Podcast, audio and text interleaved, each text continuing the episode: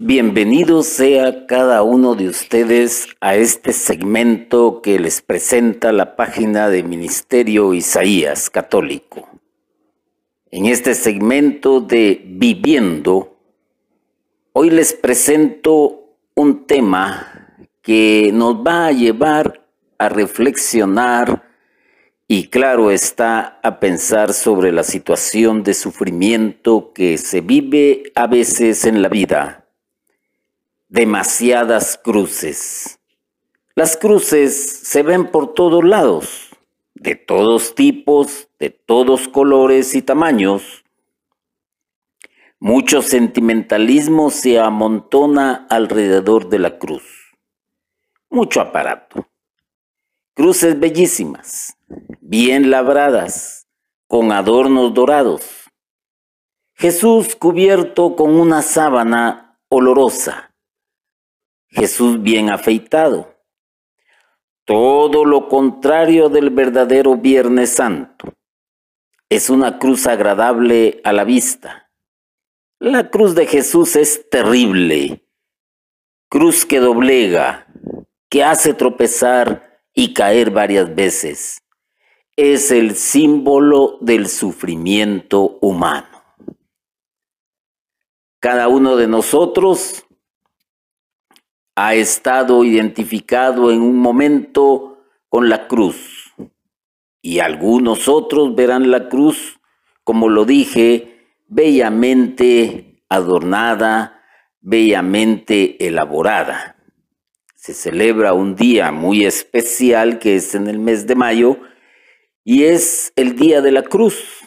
Y ese día pues es un buen momento para muchos para compartir, para comer, para embriagarse inclusive. Y la adornan y se esmeran en adornarla. Pero la cruz representa el sufrimiento del símbolo, perdón, es un símbolo que representa el sufrimiento del ser humano. Para entender un poco mejor esto, nos vamos a ir directamente al Evangelio según San Lucas, en el capítulo 9, versículos del 22 al 25. Dijo Jesús, el Hijo del Hombre debe sufrir mucho y ser reprobado por los ancianos los sumos sacerdotes y los escribas, ser matado y resucitar al tercer día. Decía a todos, si alguno quiere venir en pos de mí, niéguese a sí mismo, tome su cruz cada día y sígame. Porque quien quiera salvar su vida, la perderá pero quien pierda su vida por mí, ese la salvará. Pues, ¿de qué le sirve al hombre haber ganado el mundo entero si él mismo se pierde o se arruina? Palabra del Señor. Un texto que hemos leído quizás en cada ciclo de lecturas que la Iglesia nos proporciona como Evangelio del día Anualmente quizás pudiéramos haber leído este texto eh, según el Evangelio de San Lucas, que es el que estoy leyendo hoy, o bien San Marcos, o bien San Juan, como usted quiera. El asunto es que Jesús está hablando aquí del sufrimiento y lo que le espera en manos de aquellas personas que le van a provocar ese sufrimiento. Todos sabemos que el órgano más grande que existe en el ser humano es la piel, que es un sentido del tacto. Y, y, por medio de este sentido del tacto, pues se percibe el calor, se percibe el frío, se percibe el dolor, se percibe el estímulo de sensaciones agradables. es porque este órgano llamado piel, pues viene a darnos también eh, las, la sensibilidad necesaria para que nuestro cuerpo pueda sentirse cómodo o bien pueda retraerse en un momento dado. Se siente cómodo pues cuando recibe algún tipo de masaje relajante, es placentero cuando se, se, recibe un abrazo de las personas a quienes se les tiene estima, a quienes, de quienes se aprecia. Es agradable sentir ese calor.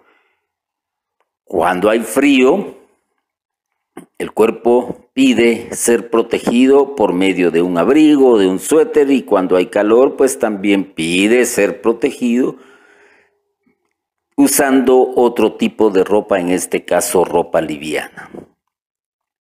Si se acerca, por ejemplo, al fuego, pues inmediatamente el cuerpo mismo va a retirarse. ¿Por qué? Porque el sentido del tacto, como vuelvo a repetirlo, es la piel y es el órgano más grande del cuerpo. Ahora bien, el sufrimiento que Jesús experimentará es en el cuerpo y en la psiquis. Va a ser sometido a un dolor inmenso donde por más que quiera, no puede escapar. Veamos esto. Recordémonos que después o inmediatamente eh, se retiran a un lugar, después de la cena pascual, él y sus discípulos se retiran a un lugar que ya pues ellos tenían establecido para velar, para orar. Ahí es donde apresan a Jesús. Ahí es donde comienza el sufrimiento mental. Aunque él tuvo antes un sufrimiento mental cuando estuvo orándole al Padre y le dice, si te es posible, que este cáliz no pase por mí. Pero en el diálogo íntimo que él tuvo con Dios, termina diciendo, hágase tu voluntad y no la mía.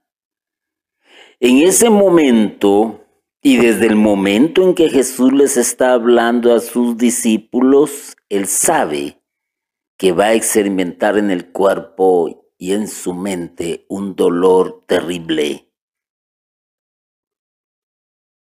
y lo llevan preso, independientemente de todas las humillaciones, del acoso, de los insultos que él recibió tratando de minarle mentalmente y que es un sufrimiento para el ser humano. Más cuando se le acusa de algo de lo cual es inocente.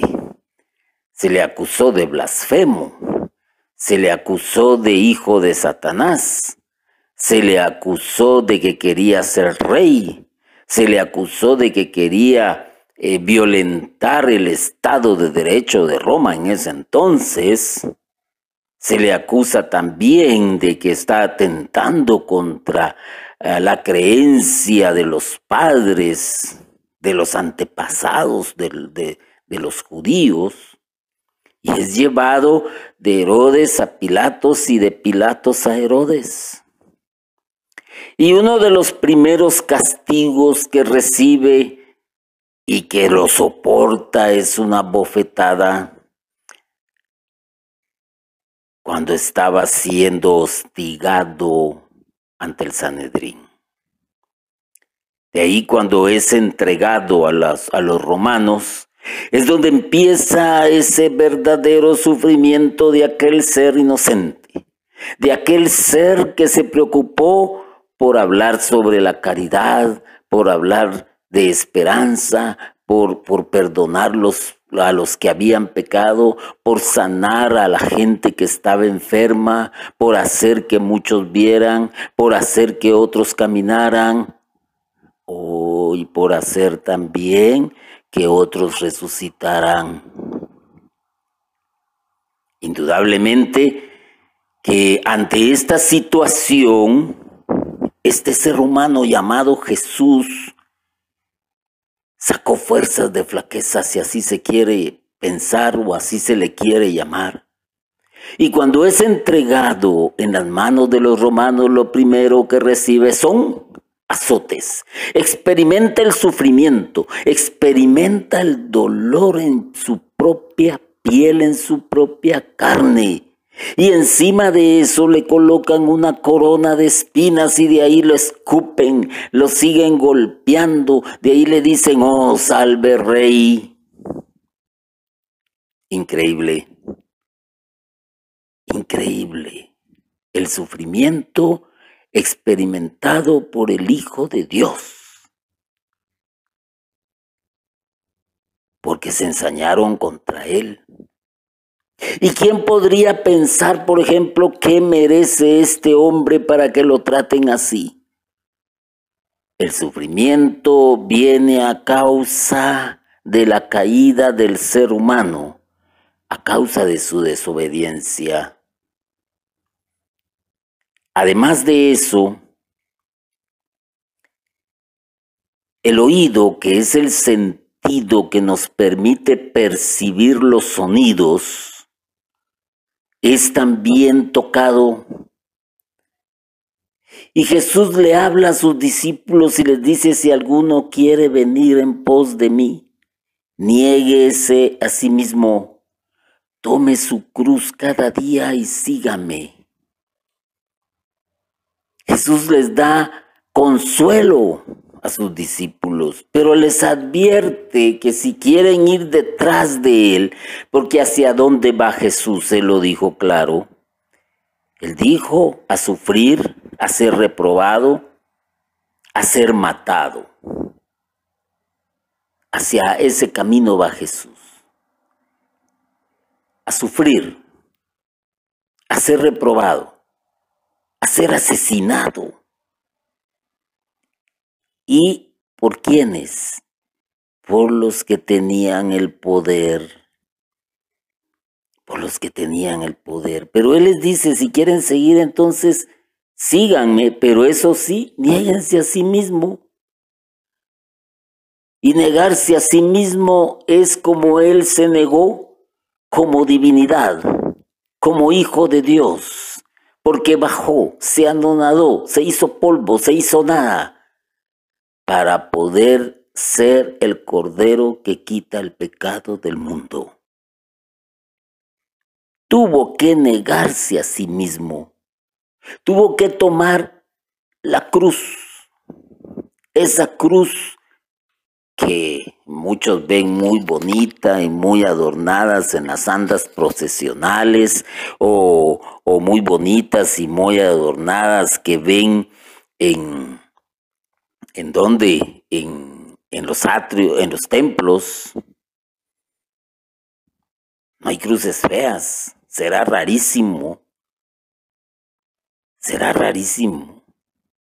Y dentro de esto, tomar la cruz cada día y seguirle. Quiere decir que Jesús les está diciendo, si ustedes me quieren seguir, bueno, pues van a sufrir. Si ustedes me quieren seguir, pues van a tener que negarse a lo que son, a cómo piensan, de sus orgullos, de sus soberbias, de su humanidad, por así decirlo, porque los van a humillar. ¿Ah? Oh.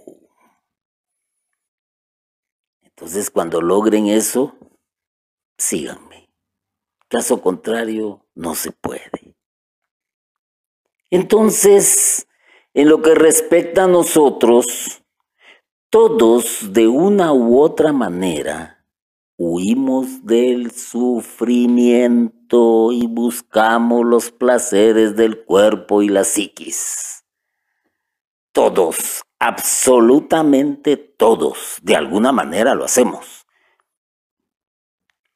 Por ejemplo, hoy la sociedad de consumo eh, nos presenta una infinidad de placeres fiestas por aquí, espectáculos deportivos por allá, conciertos musicales por otro lado. Ah, la moda, la mira, te vas a ver bien con este pantalón, te vas a ver bien con este con este vestido. Mira esos zapatos, esos zapatos están justos para ti. Oh, mira qué van a decir los demás cuando te vean con esa vestimenta. Vas a causar sensación, eso produce un placer mental.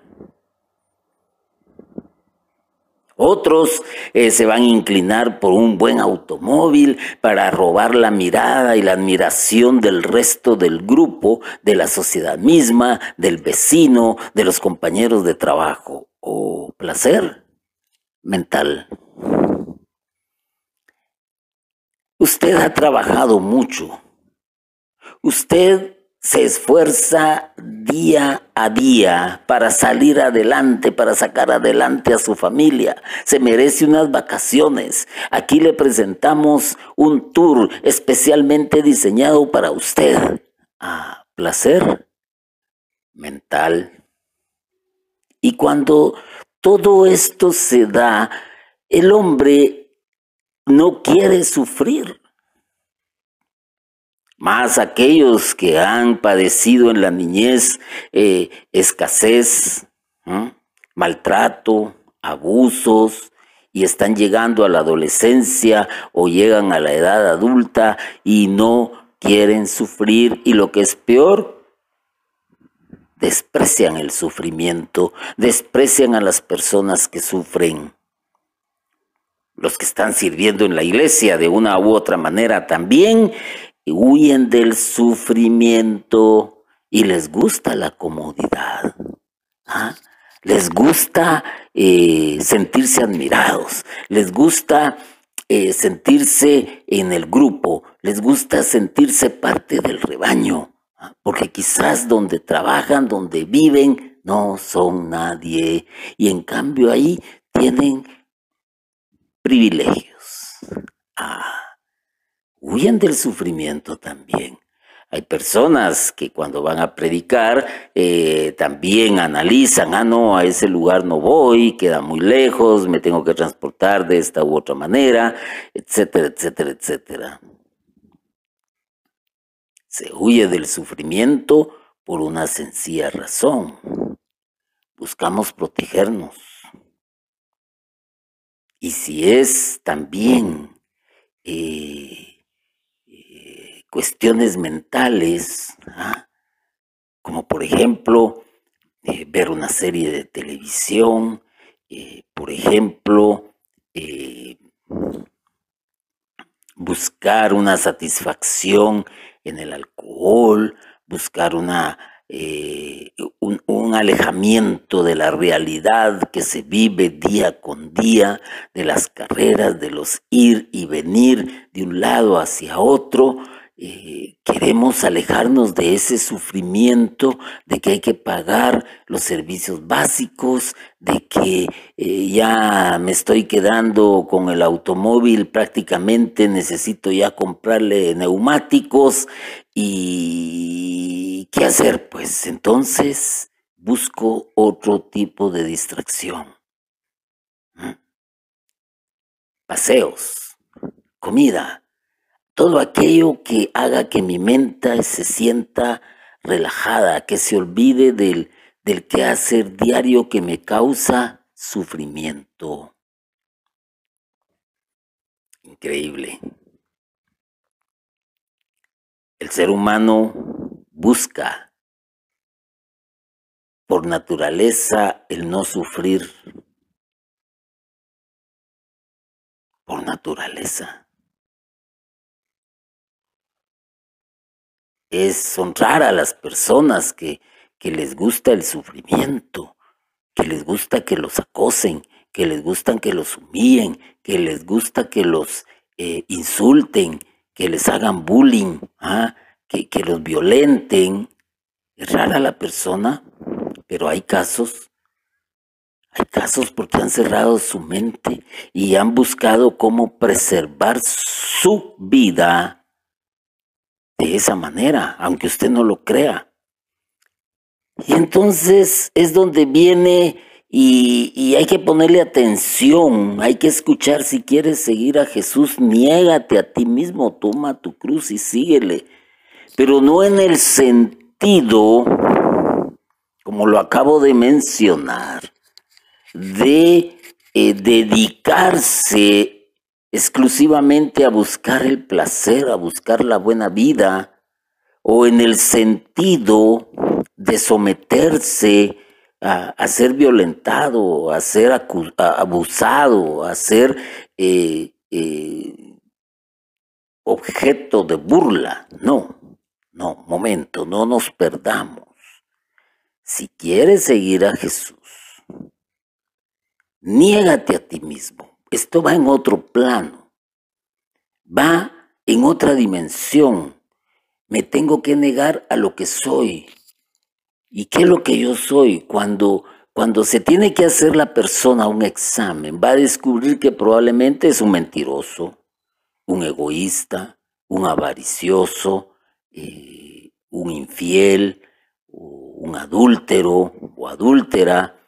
Eh, va a descubrir que es adicto a derrochar el dinero, que es adicto a jugar eh, juegos de mesa o juegos electrónicos, que que es adicto a, demasiada comodidad, a demasiado confort, a demasiada riqueza, ¿ah? que es un aragán. Ese es el punto de esto, negarse a sí mismo en el sentido de seguir a Jesús, porque seguir a Jesús también implica trabajo, Seguir a Jesús también implica introducirse en una comunidad, eh, ser parte activa de los que están en la parroquia, asistir al templo, asistir a la Eucaristía, asistir a un jueves eucarístico, eh, involucrarse en un ministerio y trabajar. Pero eso es lo que menos está en la lista de muchos. Eso es lo que menos está en la agenda entonces es negarse a todo placer y a toda comodidad. Es negarse incluso a aceptar todo aquello que va en contra de lo que yo pienso en cierto sentido porque el pensamiento de Jesús, la doctrina religiosa en este caso, eh, viene a ser totalmente diferente. Nos está abriendo la mente y nos está diciendo, momento, hay que convertirse, hay que buscar la conversión. Nos está diciendo entonces que tomemos nuestra cruz y nos empecemos a despojar de aquello que nos tiene atado espiritualmente aquello que el sentido del placer nos ha ido oscureciendo en el plano espiritual. Entonces, eso es, eso es lo que se busca. Seguir a Jesús es una conversión porque implica un sufrimiento, un sufrimiento eh, no corporal en este caso, pero sí un sufrimiento mental. ¿ah? ¿Cómo voy a ser humilde con este desgraciado que, que, me trata mal, que me violenta, que me acusa, que me ofende, que se impone, que es autoritario? Ah, en ciertas ocasiones hay que tratar de serlo, con medida, con responsabilidad, pero también hay que alzar la voz en el momento en que las cosas ya no son porque hay quienes son unos abusivos, hay quienes son unos pedantes, unos prepotentes, hay quienes se, amparan bajo, este no tiene humildad, sí, pero el otro no ha cambiado, el otro sigue siendo el mismo, ese tipo de persona también hay que ponerle un freno. Y Jesús le habló claramente a este tipo de personas, a los que conocemos como los fariseos, a aquellos que lo iban a hacer sufrir, a aquellos que, dice la palabra, los sumos sacerdotes y los escribas. ¿ah? Era lo que iban a acusar, porque él los estaba desnudando, él les estaba diciendo sus verdades. Y en este caso es lo que tú te niegas a oír cuando se escucha una prédica. A veces las personas se sienten ofendidas porque la palabra los está confrontando. Cuando se llega a ese punto es cuando se está negando tomar la cruz. Cuando se llega a ese punto es cuando no se quiere negar la persona a sí mismo y cuando se llega a ese punto es cuando dejamos de, de seguir a Jesús. ¿Cuántos han dejado de seguir a Jesús? Buscan cualquier pretexto, buscan cualquier excusa. Que quede claro lo que voy a decir. El hecho de que abandones un ministerio, una congregación, una comunidad, no quiere decir que estás dejando de seguir a Jesús, porque seguir a Jesús es más amplio, va a otro nivel. Simplemente dejaste de pertenecer a ese tipo de, comunidad, de ministerio o de congregación, pero no tienes que dejar de buscar inmediatamente otra, porque es ahí donde te vas a alimentar espiritualmente. Es ahí donde vas a crecer espiritualmente. ¿Ya? Y hay personas que por, por muchos motivos no se sienten cómodos en alguna institución de esta naturaleza religiosa y se van, pero eso no quiere decir, no quiere decir que, que no tomaron su cruz, no quiere decir que dejaron de seguir a Jesús, no quiere decir que en su vida diaria están buscando una conversión. Hay quienes han torcido esto horriblemente. Creen que solamente en una comunidad, en una congregación, en un ministerio, ahí está Jesús únicamente y no es así. Esto hay que entenderlo. Lo que si no tienes que hacer es alejarte de ese crecimiento que debes de tener, el crecimiento espiritual. Y tienes que integrarte a una u otra comunidad, a, un, a uno u otro ministerio, a una u otra congregación. No puedes quedarte solo. No puedes, porque ahí es donde vas a ir entendiendo realmente la dimensión de lo que significa seguir a Jesús. El catecismo en el numeral 1435 nos dice que la conversión se realiza en la vida cotidiana mediante gestos de reconciliación. La atención a los pobres. El ejercicio y la defensa de la justicia y del derecho por el reconocimiento de nuestras faltas ante los hermanos. La corrección fraterna la revisión de vida, el examen de conciencia y la dirección espiritual. Voy a hacer un alto ahí en lo que dice el catecismo, la conversión. ¿ah? Se realiza en la vida cotidiana, el día a día. Y para ello, pues se, se dan frutos, hay signos, hay señales que son Primero, la atención a los pobres. Y pobres vas a encontrar por todos lados, por donde camines, en tu trabajo, en tu centro de estudio, en tu, en tu municipio, en tu aldea, en tu comunidad, en tu condominio, donde sea, vas a encontrar pobres. Vas a encontrar también que hay gente que es injusta, pero para eso estás tú, para ejercitar, para ejercer el ejercicio de la defensa de la justicia y del derecho. ¿Ah? Esa es la realidad. También tienes que aprender a reconocer tus faltas ante los hermanos si les has ofendido de palabra, obra, pensamiento. También hay que hacerlo. Todo eso te va a dar eh, eh, el, aceptar la cruz de Jesús, hacer una revisión de vida, generalmente pues sería bueno cada semana, esta semana hice esto, dejé de hacer esto, eh, pequé en esto, o omití esto, etc. Eso te va a llevar a, a lo que es el examen de conciencia y buscar la dirección espiritual. La dirección espiritual. Ahí está el sacerdote. Ahí está tu asesor espiritual. Con Él puedes. Por eso te decía, no puedes alejarte de pertenecer a una congregación. Porque el servir a Dios está donde haya congregaciones. No es típico o no es un sello exclusivo de un ministerio, de una congregación, de una sociedad religiosa. No. Está en todas partes. Y la aceptación de los sufrimientos, el padecer, la persecución a causa de la justicia, tomar la cruz cada día y seguir a Jesús es el camino seguro de la penitencia. Eso es lo que dice el catecismo de la Iglesia Católica. Aceptación de los sufrimientos. Nosotros no sabemos por qué se sufre, no lo sabemos.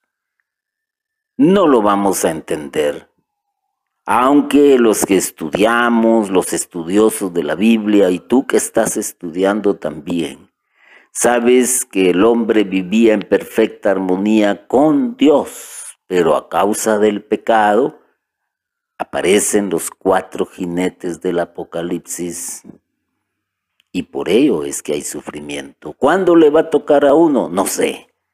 Una enfermedad. Un divorcio, un rompimiento de noviazgo, eh, la muerte de un ser querido, un accidente de tránsito. Entonces, cuando se llega a este punto es no renegar y no irse contra Dios, es tomar la cruz, aceptar ese sufrimiento. Y de esa manera pues vamos a hacer penitencia. Porque el ser humano tiene que hacer penitencia porque peca todos los días de pensamiento, de palabra, de obra o de omisión. No nos creamos santos, por favor, porque no lo somos. Lucas y y no estoy hablando del apóstol o del discípulo o, del que escribió las sagradas escrituras, eh, el Evangelio, no. Lucas era el tipo de persona que te encantaría ser. Siempre estaba de buen humor y siempre tenía algo positivo que decir. Cuando alguien le preguntaba cómo le iba, él respondía, no puedo estar mejor. Era un gerente único, un motivador natural. Si un empleado tenía un mal día, Lucas estaba ahí para decirle al empleado cómo ver el lado positivo de la situación. Ver este estilo realmente pues causa curiosidad. Así que mejor vayamos a buscar a Lucas y preguntémosle que no entendemos cómo es una ¿Cómo es posible ser una persona positiva todo el tiempo? No, no, no, no es posible. Y preguntarle cómo lo haces. Y Lucas te va a responder, cada mañana me despierto y me digo a mí mismo, Lucas, tienes dos opciones hoy. Puedes escoger estar de buen humor o puedes escoger estar de mal humor. Escojo estar de buen humor. Cada vez que sucede algo malo, puedo escoger entre ser una víctima o aprender de ello. Escojo aprender de ello. Cada vez que alguien viene a mí para quejarse, puedo aceptar su queja o puedo señalarle el lado positivo de la vida. Escojo el lado positivo de la vida. Ah. nosotros podríamos responder, claro, claro. Y podríamos decir también y a manera de protesta que no es tan fácil. Y él te podría decir, sí lo es. Todo en la vida se trata de elegir. Cuando quitas todo lo demás, cada situación es una elección. Tú eliges cómo reaccionas ante cada situación. Tú eliges cómo la gente afectará a tu estado de ánimo. Tú eliges estar de buen humor o mal humor. En resumen, Tú eliges cómo vivir la vida. A esto lleva la reflexión. Sobre lo que Lucas dice. Oigan lo que le pasa a Lucas y cómo la cuenta un amigo de él. Poco tiempo después dejé el mundo de los restaurantes para iniciar mi propio negocio.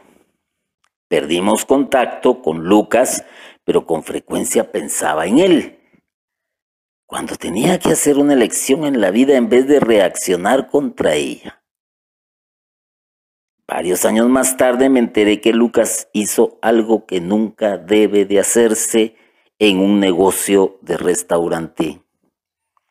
Dejó la puerta de atrás abierta y una mañana fue asaltado por tres ladrones armados.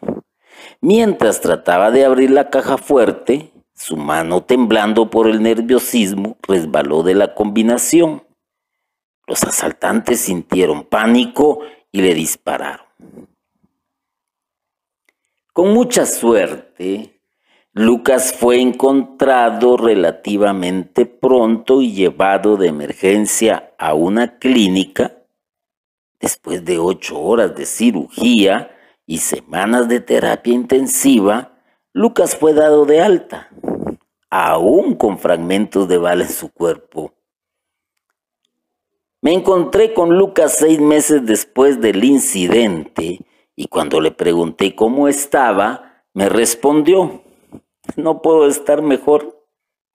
Le pregunté qué pasó por su mente en el momento del asalto y contestó, lo primero que vino a mi mente fue que debía haber cerrado con llave la puerta de atrás. Cuando estaba tirado en el piso, recordé que tenía dos opciones. Podía elegir vivir o podía elegir morir. Elegí vivir. ¿No sentiste miedo? Le pregunté. Lucas continuó. Los médicos fueron geniales. No dejaban de decirme que iba a estar bien. Pero cuando me llevaron al quirófano y vi las expresiones en la cara de los médicos y enfermeras, realmente me asusté. Podía leer en sus ojos, es hombre muerto. Supe entonces que debía tomar una decisión. ¿Qué hiciste? pregunté. Bueno, uno de los médicos me preguntó si era alérgico a algo y respirando profundo le dije, sí a las balas. Mientras reían, les dije, estoy escogiendo vivir, opéreme como si estuviera vivo, no muerto. Lucas vivió por la maestría de los médicos, pero sobre todo por su asombrosa actitud. Aprendió que cada día tenemos la elección de vivir plenamente.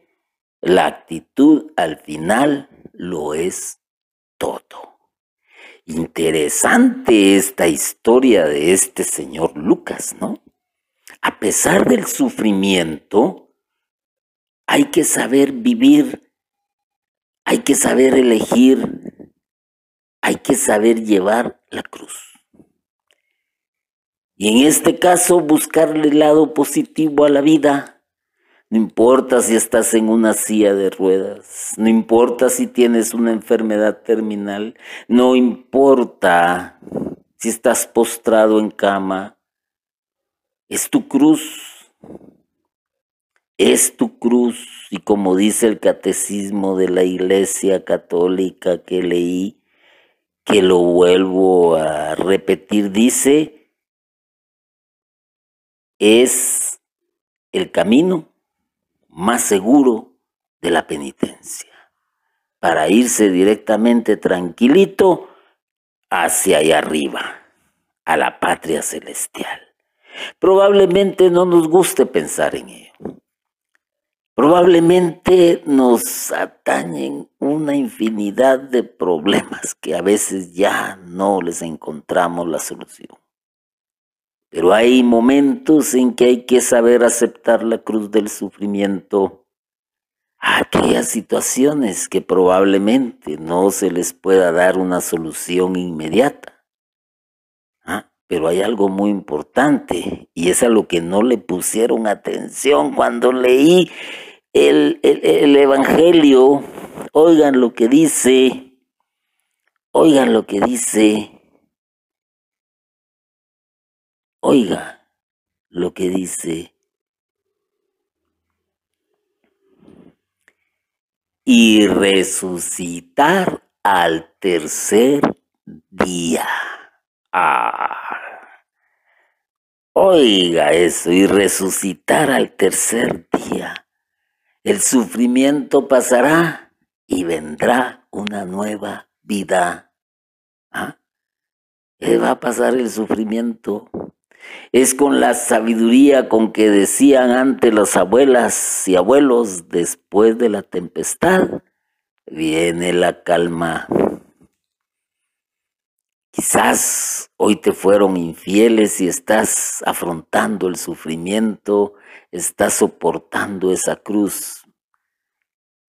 No te desanimes, no te deprimas, no te angusties porque después vendrá la calma. Resucitarás a una vida mejor y te lo digo aquí en la aquí en la tierra, no en el cielo, aquí en la tierra. ¿Ah? Todas las cosas pasan por algo. Recordémonos del sufrimiento de Job. Todo lo que sufrió, sin embargo, salió adelante, resucitó resucitó después del sufrimiento. Y si te toca, porque así toca, y no hay otra, vas a resucitar en el día de los justos, cuando el Señor venga a poner en orden todo. Y qué bueno. O sea que si le ves el lado positivo, no hay pierde. Tú eliges o quedarte en el sufrimiento, quedarte en la angustia, quedarte en la depresión, quedarte lamentándote, llorando todo el tiempo, diciéndole la desgracia de la vida a los que te rodean por con tu depresión, con tu dolor, con tu llanto, con tu angustia, con tu soledad. Momento, no vas a salir del sufrimiento, te vas a quedar ahí. Simplemente hay que aceptarlo. Cruces hay muchas, un hijo, una esposa, un esposo, un vecino, un jefe. ¿ah?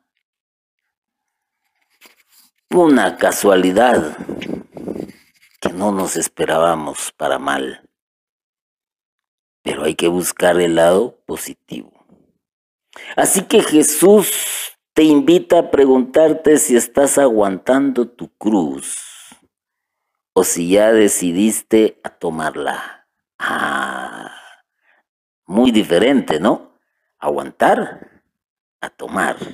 ¿ah? El que toma las cosas sabe por qué las está tomando. ¿ah? No es lo mismo aguantar. Aguantar es quejarse. Aguantar es sufrir. Aguantar es llorar. No, tomar es con alegría, con gozo. ¿ah? Jesús tomó la cruz con alegría. Jesús tomó la cruz con gozo. Jesús tomó la cruz porque ya sabía lo que venía y a qué venía y para qué iba a servir tomar la cruz. Para que tú y yo tengamos vida eterna y la tengamos en abundancia. La cruz tomada nos ayuda para que muera definitivamente nuestro hombre carnal que nos impide ir por el camino de Jesús. Ahí está. Es que lo tenemos que ver desde los dos puntos.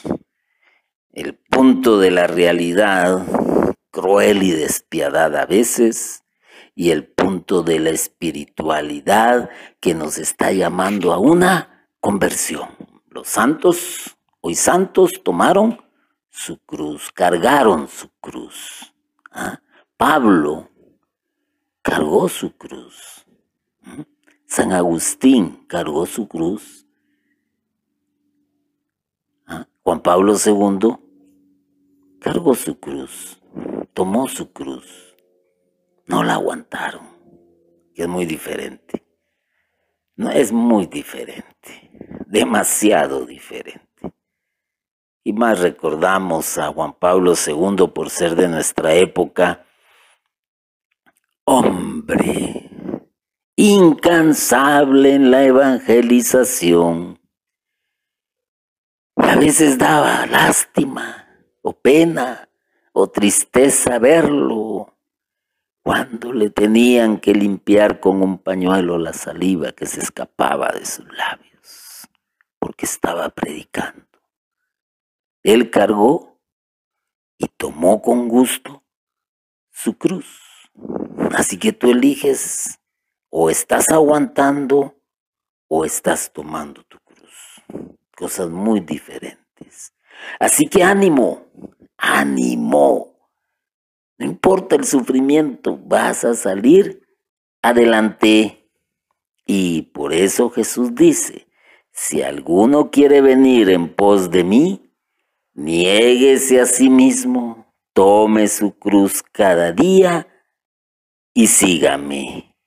Cierra tus ojos, vamos a hacer una pequeñísima oración que nos ayude a entender, Señor, tú como hijo de Dios te hiciste hombre para sufrir y sufrir mucho.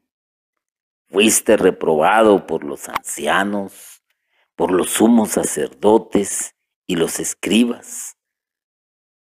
Te animaste a que te quitaran la vida, pero hay una esperanza en toda la enseñanza que nos dejas, es que resucitaste al tercer día. Por eso hoy, Señor, yo quiero ir detrás de ti, ir a la par tuya, negarme a mí mismo, dejar por un lado todo aquello que me impide ver tu grandeza, que me impide ver tu señorío en mi vida. Y quiero tomar esa cruz para no cargarla con sufrimiento, con dolor y con angustia, sino con alegría y con gozo de que te estoy siguiendo, porque quiero salvar mi vida. No quiero perderla, porque quiero perder la vida por ti. Y de esta manera encontraré sentido a las palabras que dijo Pablo. Para mí el morir es ganancia, porque Él lo entendió, porque Él perdió la vida por ti y eso lo salvó. Y yo no quiero perder la vida por trabajo, por el ir y venir, por la angustia, por la depresión, por adicciones, por, por alcoholismo, por, por, por qué sé yo. No quiero perder la vida. Quiero salvarla, pero para ello tengo que seguir.